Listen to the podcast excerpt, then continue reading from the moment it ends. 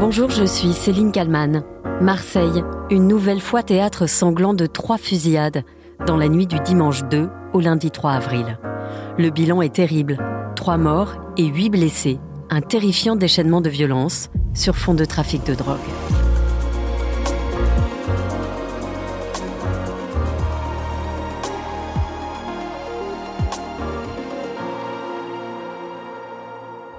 Le cauchemar, en pleine nuit et en 60 minutes, un adolescent de 16 ans et deux jeunes hommes âgés de 21 et 23 ans sont tombés sous les balles dans trois fusillades. Euh, dans les quartiers nord de Marseille. La première, elle a eu lieu euh, vers minuit, cité du Castellas. Hein, c'est dans le, le 15e arrondissement. Elle a fait deux morts quelques minutes plus tard, juste à côté de l'autoroute A7, cité des Égadades. Là aussi, nouvelle fusillade qui n'a pas fait de victimes. Et puis, euh, peu avant une heure du matin, troisième fusillade, quartier de la Joliette. Hein, c'est pas loin du, centre-ville de Marseille. Il y a eu un mort et deux blessés graves. Depuis le début de l'année, 14 personnes ont été tuées par balle à Marseille, dont cet adolescent qui aurait dû fêter ses 17 ans la semaine prochaine. Il est mort d'une balle dans la tête.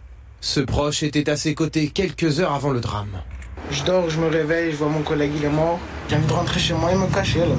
Je suis triste. J'ai peur. Mais je vais me faire tuer moi aussi, ça tire en vie, c'est chat, c'est grave quand même. Dans le quartier de la Joliette, deux autres mineurs ont été blessés grièvement. L'un d'eux a son pronostic vital engagé. Selon les premiers éléments de l'enquête, l'une des fusillades aurait des liens avec le trafic de stupéfiants à la paternelle. C'est une cité qui, selon la préfète de police des Bouches-du-Rhône, est aujourd'hui à l'origine de la quasi-totalité des assassinats de ces derniers mois à Marseille.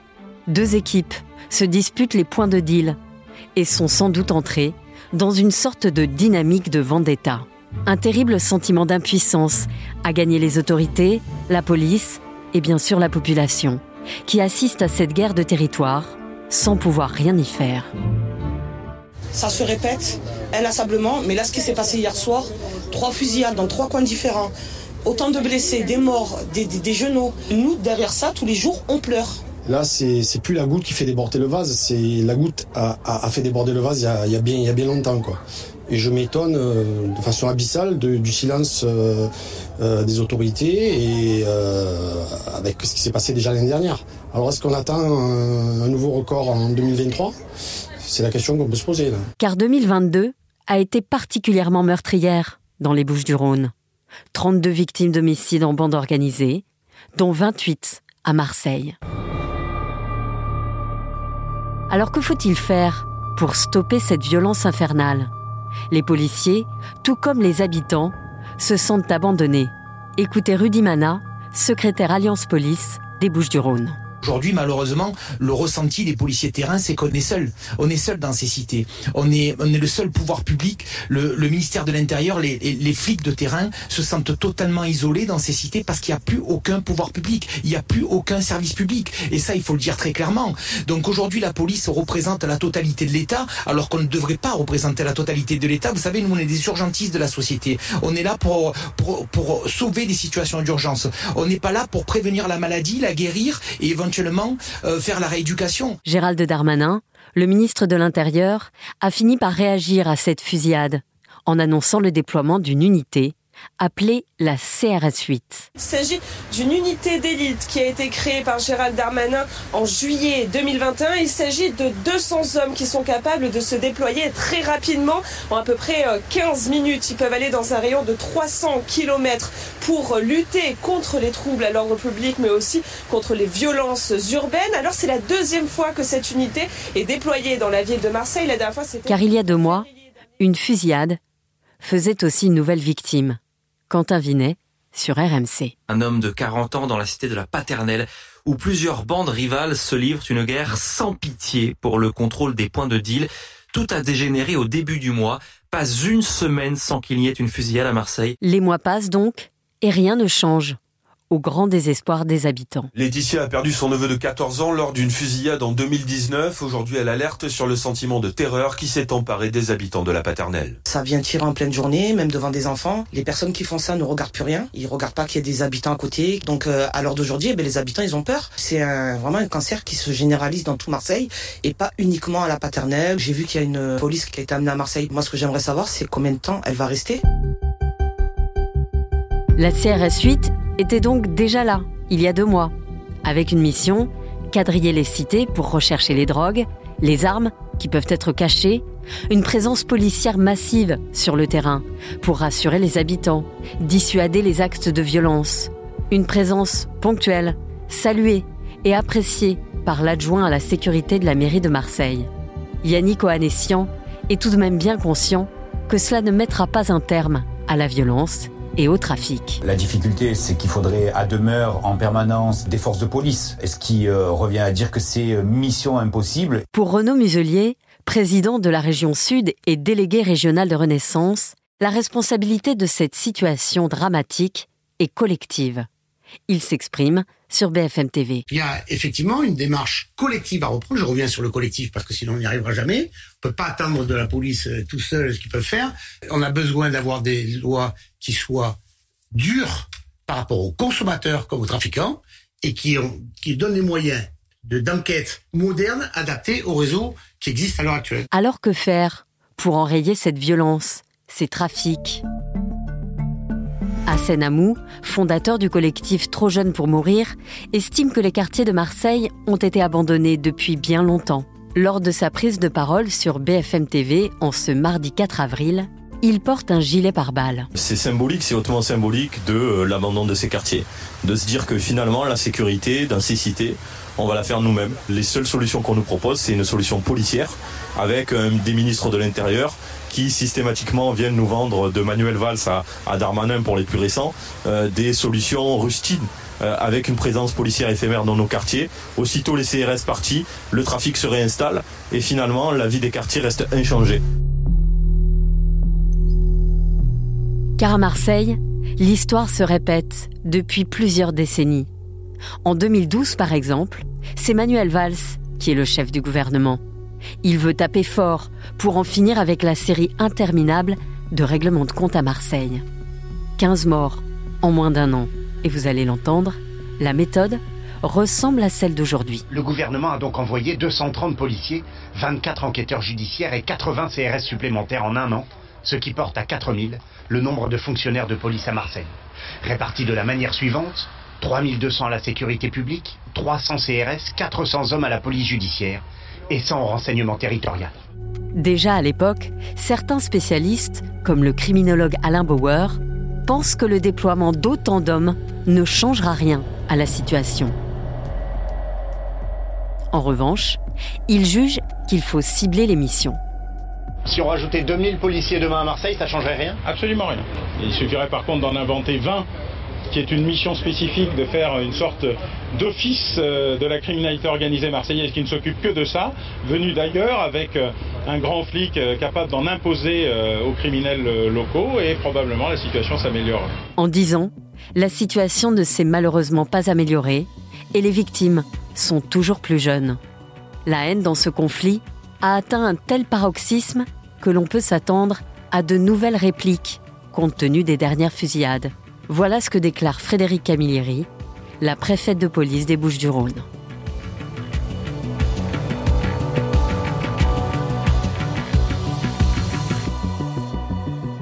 Bonjour Jérôme Pierrat. Bonjour. Vous êtes journaliste, spécialiste en crime organisé. Vous connaissez les cités marseillaises et leur euh, fonctionnement euh, par cœur. Vous avez notamment réalisé un documentaire euh, Génération Kalash, la, face cachée des cités pour RMC Story, c'était il y a deux ans.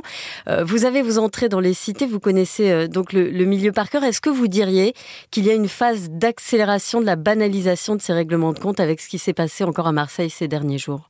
Ah bah oui, oui, parce que en gros, on est passé d'un règlement de compte peut-être un ou deux par mois. Maintenant, on est à trois fusillades par jour, donc on n'est plus dans une accélération. C'est un truc fulgurant, quoi. C'est devenu assez délirant. C'est pas juste une vue de l'esprit médiatique. Il y a une vraie, vraie, vraie euh, accélération des des fusillades en tout cas, et malheureusement parfois mortelles. Et tout le monde le souligne, c'est la, la jeunesse des, des victimes. Euh, là, il y a eu un, un, un gamin, je veux dire un gamin de 16 ans qui est décédé.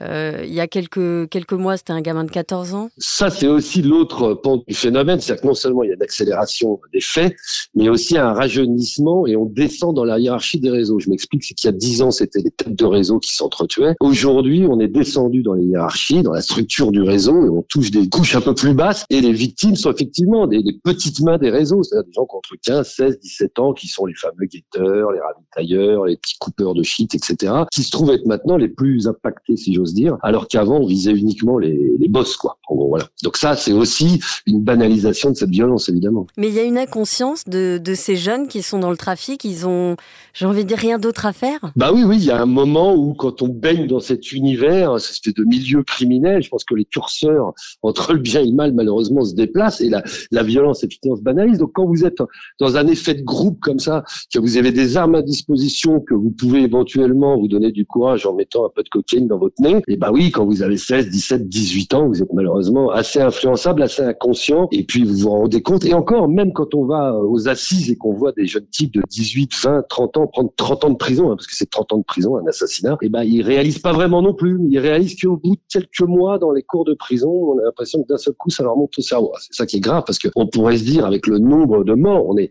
on est entre 250 et 300 morts en bientôt 15 ans hein, dans les quartiers nord à Marseille, c'est monstrueux. Euh, on pourrait se dire qu'à force, les types se disent, bah oui, là ça va, c'est un peu sans issue quand même. On a forte chance de finir au cimetière de Marseille. Et ben non, il y a toujours des nouveaux concurrents qui arrivent derrière. Donc il y a une inconscience généralisée, non seulement de la part des, tueurs, mais des gens qui se lancent dans le business. Quoi. Les jeunes sont souvent en première ligne, mais les gros poissons, eux, bah on les voit pas. Non, les gros gros poissons, c'est-à-dire qui ceux qui importent la, la, marchandise à Marseille, sa région et ailleurs en France hein, d'ailleurs. Quand on est à ce niveau-là, c'est-à-dire qu'on est réfugié à l'étranger, qu'on apporte des tonnes de cannabis, on livre pas qu'à Marseille. Ils se tiennent bien loin des terrains et des coups de feu. On a du mal d'ailleurs à savoir dans quelle mesure ces gens-là commanditent toujours les meurtres qui se passent sur le terrain ou si on n'est pas à une guerre, je vous dis, de, plus bas niveau, c'est-à-dire entre gens qui gèrent uniquement ces points de vente. Euh, on a l'impression que les, conflits se sont déplacés à ce niveau-là, c'est-à-dire vraiment au niveau de la vente. Dans le temps, il y avait, euh, on va dire, des big boss à l'étranger qui disaient tu prends ce point-là, tu dégages ça. Là, on a plutôt l'impression qu'ils règlent leurs problèmes entre eux, que le big boss s'en fiche du moment qu'ils arrivent à écouler euh, leurs tonnes de haches. Et pourquoi est-ce que les conflits se multiplient? Parce qu'il y a de plus en plus de points de vente, il y a trop de concurrence? Alors, il y a, il y a de plus en plus de points de vente et effectivement, le bassin de consommateurs a pas augmenté. Donc il y a un moment où, euh, comme disait un des types dans mon doc, il disait il y a bientôt plus de points de deal que de boulangeries dans les quartiers nord. Donc vous avez à peu près résumé. Donc c'est de la concurrence, oui. Vous avez bah, le type qui a un réseau qui marche moins bien. Là, on parle de réseau à la paternelle. Hein. On parle de réseau qui font entre 50 000 et 80 000 euros de chiffre d'affaires. Donc c'est pas le bénéfice, mais enfin, vous imaginez que le bénéfice il se situe entre 30 et 40 000 euros par jour. Donc quand vous avez vous le réseau qui est à côté, qui lui fait péniblement 5 000, bah, vous vous dites après tout un coup de Kalachnikov et je vais gagner 40 000 de plus. Donc voilà, donc c'est ça un peu la logique. Hein. Enfin, c'est même ça la logique. Et après, on rentre alors au-delà de cette logique de territoire, après vous rentrez dans une vendetta, c'est-à-dire qu'une fois que vous en avez tué un, vous en avez tué un autre, c'est son frère, c'est son cousin, c'est son pote, c'est son équipe, c'est voilà. Et donc après c'est sans fin. Et là c'est ce qu'on constate à la paternelle. C'est parti d'un conflit économique, on va dire, hein, parce que c'est des guerres de marché économique. Et puis après, bah, ça prend un, tour irrationnel. Et c'est un peu l'histoire de toutes ces guerres des gangs à Marseille qu'on a depuis dix ans. Il y en a eu trois ou quatre successives. Elles démarrent toujours pour un, un fait bien concret, hein, économique. Et puis après ça devient voilà irrationnel. Après dans une vengeance pure, le sang appelle le sang, c'est sans fin, voilà. Et donc les gens vont en prison, ils vont ressortir des années après, quand ils ressortent, ils recommencent, et c'est reparti pour un tour. Hein. Et ce qui est assez effrayant, c'est de voir avec euh, quelle facilité euh, les armes circulent et des armes très lourdes. Bah, de toute façon, c'est ce qui a effectivement changé la donne hein, euh, dans les réseaux, etc. Effectivement, tant que vous aviez pas d'armes de guerre, il était compliqué de se tirer dessus, et ces gens-là n'avaient pas accès aux armes avant. Bon, maintenant, depuis une bonne vingtaine d'années, et on va dire même une dizaine d'années, ça s'est démocratisé. D'ailleurs, on le voit à Marseille, au moment où les Kalachnikov arrivent au milieu des années 2000, enfin en tout cas où elles se vendent un peu plus, a des réseaux de revente qui tombent, c'est à ce moment-là que les règlements de compte commencent à l'arme de guerre. Hein, donc il n'y a pas de avant, ils, ils se tiraient pas dessus parce qu'ils n'en avaient pas. Donc il y a cette banalisation des armes. On a, il y a eu une phase où ces gens ont acheté des armes pour les stocker dans des caves et faire les beaux devant leur glace de salle de bain. C'est-à-dire, je suis un balai, j'ai une calache. Et puis il y a un moment, à force de les regarder et jouer comme ça au caïd dans sa salle de bain, et ben ils ont, il y en a un qui a eu l'idée de la sortir et ça a été le démarrage et le commencement de tout. Hein. C'était à la fin des années 2000 et donc bah un premier, un deuxième timide, et puis il y a aussi ce sentiment d'impunité, c'est-à-dire que c'est difficile pour la police de, c'est les crimes les plus durs à régler, les, règlements de compte, à élucider, parce que c'est les victimes sont des gens qui peuvent être tués, qui ont, mille raisons d'être tués par des, gens comme eux. Voilà, si vous demain vous êtes assassiné, je vous le souhaite pas ou moi, on va regarder dans notre entourage proche, eux ils ont mille raisons, ils baignent là-dedans. Donc pour la police c'est très dur à élucider, il faut prendre les gens en flag quasiment à chaque fois, ce qui est compliqué hein, en pleine nuit au milieu des quartiers nord. Il y a des policiers policiers d'élite qui sont envoyés en renfort, la CRS 8. Euh, ils étaient déjà là en février dernier, donc il y a à peine deux mois. Est-ce que ça peut changer quelque chose ou est-ce que c'est encore un effet d'annonce? Moi, je, je, suis désolé, c'est un effet d'annonce. Je veux dire, c'est pas des CRS qui vont arrêter des règlements de compte. Des règlements de compte, ça se déroule la nuit, le jour, mais c'est des actes isolés. Donc les, les CRS, c'est pas en patrouillant comme ça qu'ils vont empêcher les gens de se tirer dessus. Ce qu'ils vont empêcher eux, c'est gêner le trafic dans un point de deal bien précis, trafic qui se déplace généralement dans les minutes qui suivent un peu plus loin. Donc il y a un effet assez utile. Alors ça rassure la population parce qu'on voit du bleu, comme on dit, on voit des policiers, on se dit l'État ne fait pas rien, on n'est pas abandonné. Regardez, ils ont mis des cartes CRS, mais dans le fond, concrètement, non, il y a que les enquêtes de longue haleine qui vont permettre euh, de démanteler ces réseaux. Et puis, on est quand même assez démunis voilà, face au règlement de compte. C'est des crimes qui sont très difficiles à endiguer parce que c'est soudain, ça se produit n'importe où, n'importe quand, avec n'importe quel endroit de la ville. Il y a tellement de cibles possibles à Marseille, enfin de gens qui sont dans ces réseaux, qui sont susceptibles ou d'être tueurs ou d'être tués, qu'on peut pas contrôler tout le monde, on peut pas contrôler toute la ville, tous ces dealers, etc. Donc, donc forcément, ça va continuer et ça peut pas s'arrêter avec la présence de quatre quarts de CRS aussi d'élite et le ministre de la Justice, Éric Dupont-Moretti, a dit ce matin qu'il faisait un lien direct entre les trafiquants et les consommateurs. Il a eu cette phrase euh, Tous ceux qui fument le pétard le samedi soir devraient s'en souvenir. Bah, eux vont vous dire euh, le ministre devrait peut-être, avec celui de l'Intérieur, se souvenir qu'il y a des pays dans le monde contre la solution en légalisant, enfin, une solution en légalisant les États-Unis, l'Équateur, le Canada, l'Uruguay, enfin, il y en a plein. Hein. Donc, on peut aussi lui répondre ça, d'autant qu'il y a une grosse partie des fumeurs de pétards du samedi soir qui aujourd'hui profitent de ce qu'on appelle la cannabiculture. Justement, ils ne veulent pas engraisser le crime organisé, alors ils plantent du cannabis chez eux, en gros, et puis ils fument avec leurs copains. Donc ça, voilà, ça, ça échappe évidemment au réseau. Donc voilà, enfin, c'est effectivement, s'il n'y a pas de consommateurs, il n'y a pas de, il n'y a pas de dealer.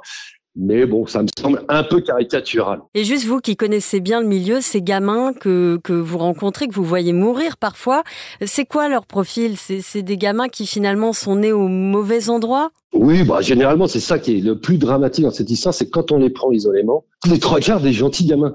C'est que vous avez du mal à imaginer. Alors, il y a cet effet de groupe, oui, il y a, il y a des gens qui sont nés, bah, évidemment, hein, si vous euh, dans le 7e arrondissement de Paris, à l'ombre de la Tour Eiffel, vous avez moins de chances de devenir dealer en cité dans le 93 ou dans les quartiers nord de Marseille. Alors, on va pas se leurrer, il y a quand même un déterminisme social voilà, assez fort. Donc, évidemment, ils naissent dans un environnement. Alors, ça veut pas dire qu'on est obligé de devenir dealer quand on est dans les quartiers nord, hein, c'est pas la question. Mais oui, vous êtes happé, ce que disaient les, les, les mère, souvent, elle me disait, cette expression disait, la cité me l'a pris en parlant de son fils. C'est-à-dire que l'effet de groupe, voilà, l'effet de masse de sa jeunesse générationnelle fait que vous pouvez être absorbé là-dedans. Et puis oui, les perspectives, bah, il y a des gens qui ont beaucoup de décrochage scolaire dans les quartiers nord, hein, c'est très très pauvre.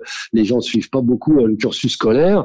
Et donc, vous allez vite vous retrouver au milieu de ce business. Et ce business, il est tellement banalisé dans les quartiers nord que je ne sais même pas si les gamins comprennent que c'est encore illégal, la vente de hashish. Non, mais je vous assure, c'est-à-dire que c'est tellement instauré, les supermarchés, c'est tellement culturel. C'est-à-dire quand vous naissez, vous jouez depuis tout petit au milieu des dealers.